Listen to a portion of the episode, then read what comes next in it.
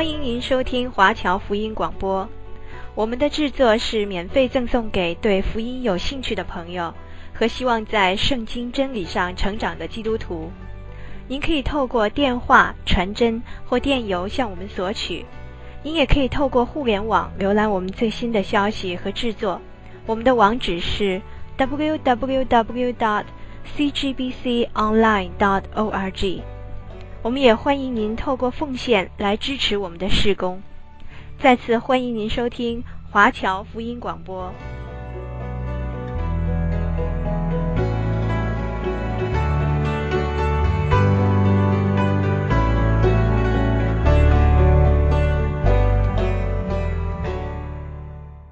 今天我要继续的讲解耶利米书。有圣经的听众朋友，请你翻到旧约圣经耶利米书。今天我们要查考的是耶利米书第七章。前面的第二章到第六章是在约西亚王改革时期，但是摩西的律法书仍然还没有找到。耶利米头五年的工作就在这一段的时期。但是第七章到第十章所记载的，是律法书已经找到的时候，约西亚王十分关心百姓的属灵景况，而他自己也与神有非常好的关系。约西亚跟耶利米的年纪相仿，都是年轻人，但是对神却有敬畏尊崇之心。实在难得，而他们两个人也致力于国内的改革并复兴。希勒家是大祭司，就是耶利米的父亲，也是致力于宗教改革的。他在洁净圣殿的时候，在圣殿里面找到了律法书，这诚然是一件大事。因为有了神的话作为依归，复兴才真正会来到。现在耶利米是站在耶和华殿的门口，向百姓讲说预言的，这就是第七章的开始。现在让我们来读经文，请听众朋友翻到耶利米书第七章，我要读第一节跟第二节的经文。耶和华的话临到耶利米说：“你当站在耶和华殿的门口，在那里宣传这话，说：你们进这些门敬拜耶和华的一切犹大人，当听耶和华的话。站在耶和华殿的门口，有些人认为这跟第二十六章所说的预言很相似。”但如果我们仔细的查看，就会知道耶利米书第二十六章是耶利米在耶和华殿的院内说的，而第七章这是在门口传讲的。二十六章是进到院内，而且当时已经由另一个王来执政，并不是约西亚王。虽然信息的内容很相似，那是因为耶利米先知从来没有改变他的观点。但无论如何，第七章的背景是律法书已经被找到，而百姓也一群一群的回到圣殿去。回到圣殿其实是一件很普通的事，因为本来他们的宗教中心地点。就是圣殿，但是因为离开已久了，现在大家又纷纷的回去，人们都在谈论归回神的事。年轻的耶利米也听见百姓所交谈的，于是给了他们这些信息。让我们来读耶利米书第七章第三节的经文：万军之耶和华以色列的神如此说。你们改正行动作为，我就使你们在这地方仍然居住。很明显的，虽然他们是归回圣殿，回到圣殿里去敬拜，可是，在实际的生命中，他们并没有改变，他们仍旧过着敬拜偶像的旧生活。所谓复兴，只是外表的复兴而已。当然，复兴也需要时间，但是当时他们有的仅仅是表面的复兴而已。我们可以看看百姓的态度，这也是耶利米所关心的。让我们来读耶利米书第七章第四节：你们不要依靠虚谎的话说，这些是耶和华的殿，是耶和华的殿，是耶和华的殿。我们可以想象到人民的感受，他们都在说：“哦，这是我们的圣殿呐，何等美观，何等雄伟！修理跟洁净圣殿。”的确是一件好事啊！我们回到圣殿去也是好的，是令人兴奋的。百姓对圣殿的重修的确十分热心，但是他们却只是忙于表面的工作，并没有真正的归向神。这个现象，耶利米是留意到的，所以他说：“不要倚靠虚谎的话。”不要以为你们现在归回圣殿是一件壮举。如果我们参考历代志下第三十四到三十五章的记载，就会看见在历史上所发生的事。当大祭司希勒家找到律法书之后，他就将律法书交给书记沙番。让他在王的面前将书诵读，王便召集了犹大的长老和耶路撒冷的众长老来，使他们都一同聆听神的律法。然后他们在神的面前立约，愿意遵行神的话。他们又在耶路撒冷庆祝逾越节。我们看历代志下三十五章十八、十九节的经文，这里说：自从先知撒母耳以来，在以色列中没有守过这样的月节，以色列诸王也没有守过，像约西亚、祭司、利未人在那里的犹大人和以色列人。以及耶路撒冷居民所守的月节，这月节是约西亚作王第十八年所守的。于是他们重新设立圣殿的敬拜、献祭和节期，这是十分美妙的时刻。之后有什么问题产生呢？问题就是他们并不改变他们的行为。他们一如往昔一样的生活，先知所指的不单是十诫，更是神在颁下十诫之后，在出埃及记二十一章到二十三章所给予他们有关日常生活跟与人建立关系时的指示。好，接着我们读耶利米书第七章。第九节跟第十节的经文，你们偷窃、杀害、奸淫、起假誓，向巴力烧香，并随从素不认识的别神，且来到这称为我名下的殿，在我面前敬拜，又说我们可以自由了。你们这样的举动是要行那些可憎的事吗？虽然百姓谈论圣殿是如何美好，可是他们仍然敬拜巴利。他们的见解就是，既然圣殿已经修好了，他们也不妨到圣殿去守守安息日，起码可以得到神的保佑。当然，人如果真心的回转归向真神，神是必然会保护他们的。这是绝对可以肯定的。然而，他们却停留在过去的生活中，没有将神的要求应用在生活上。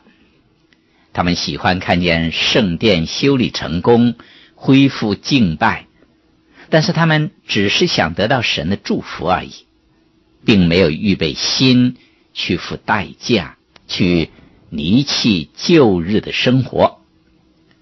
今天，让我们也自我反省。到底我们亲近神到教会去是为了什么呢？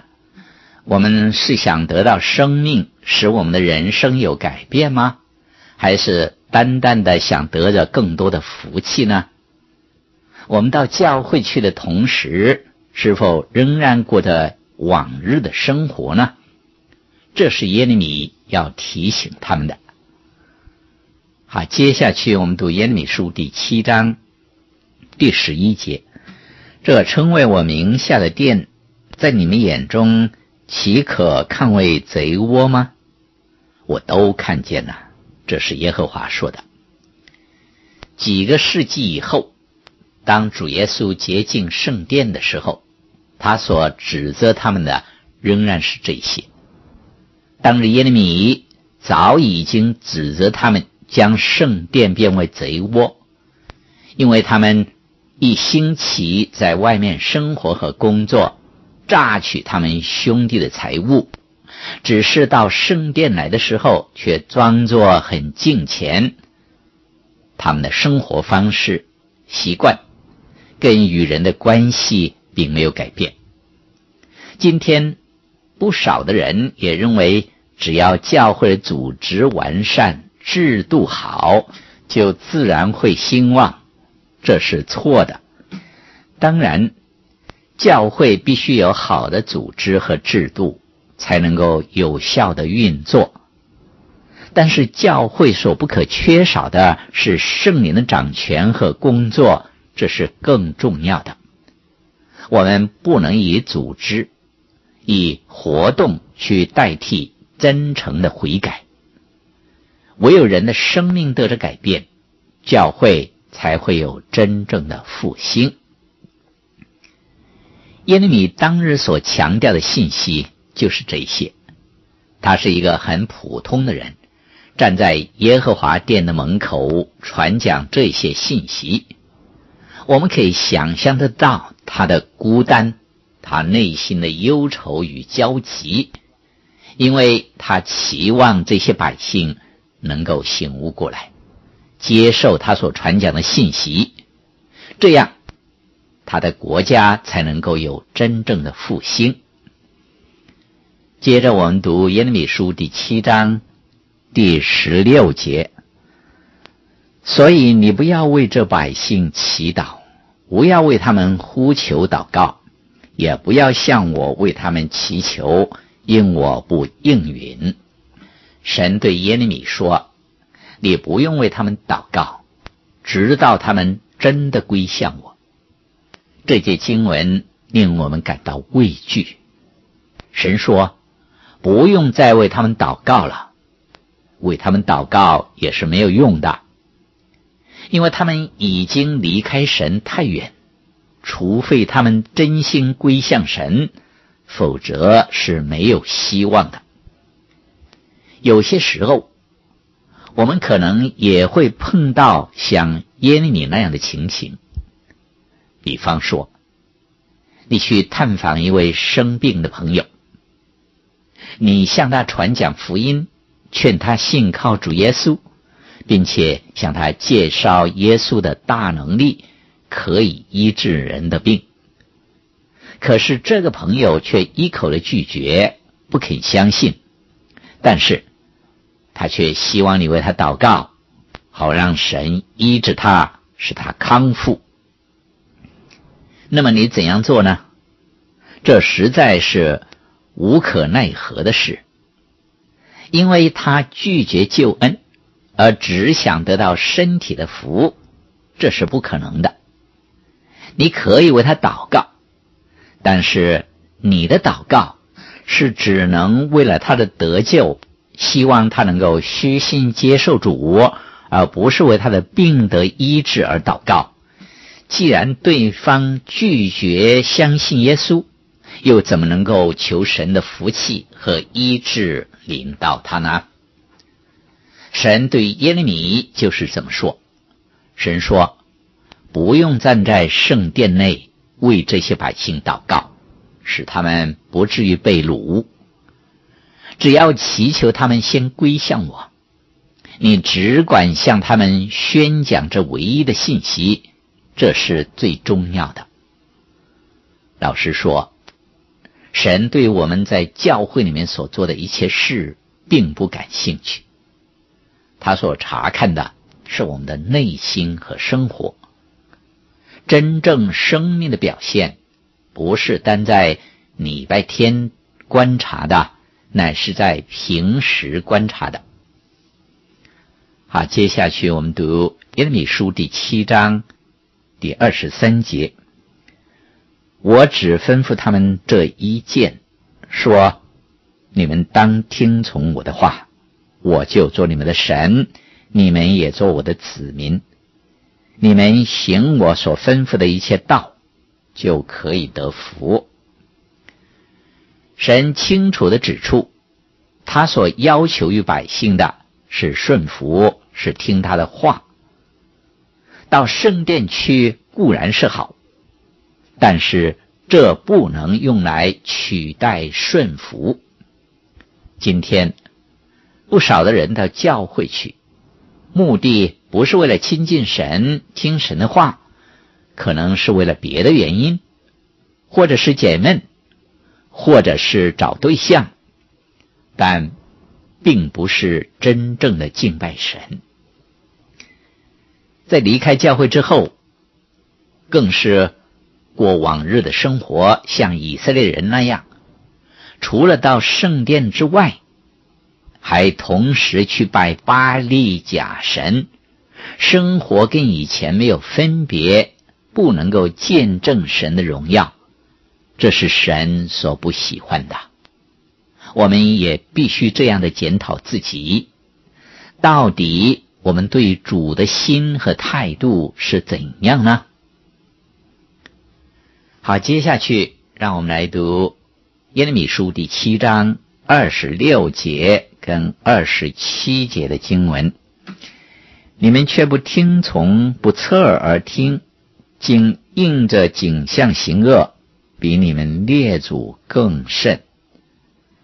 你要将这一切的话告诉他们，他们却不听从；呼唤他们，他们却不答应。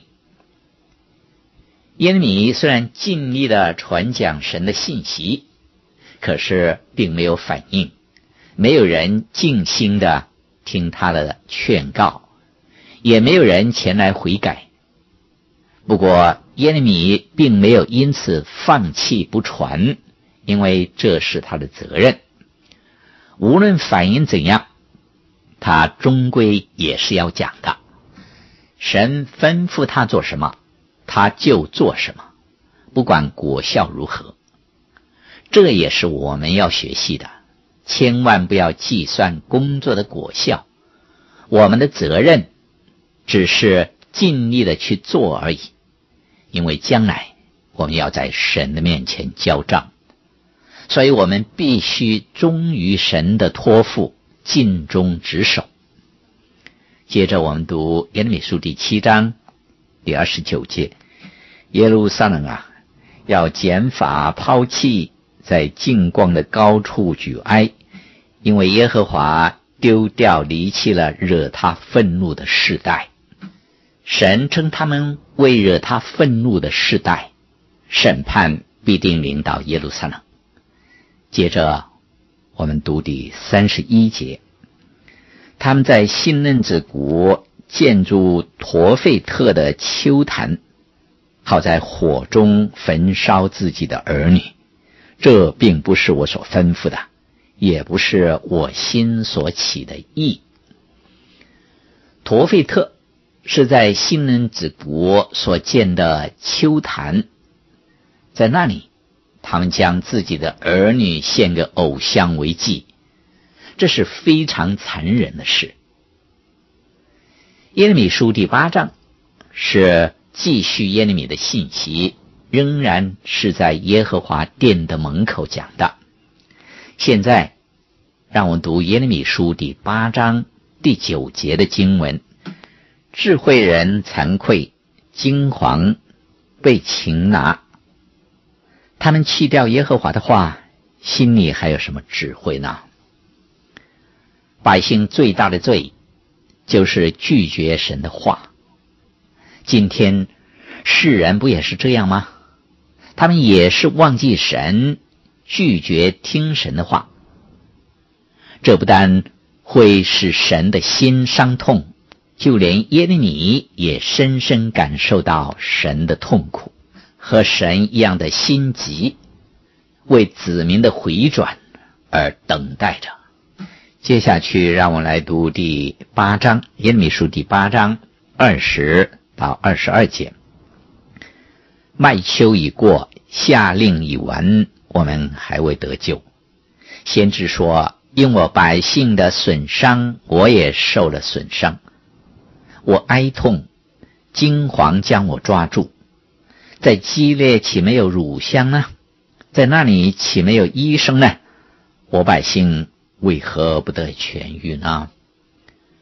虽然神有足够的供应。”可以补足他们的需要，但是他们却拒绝神的供应。从第九章开始，是耶利米看见百姓的刚硬悖逆而感到心碎，眼泪也禁不住涌流出来。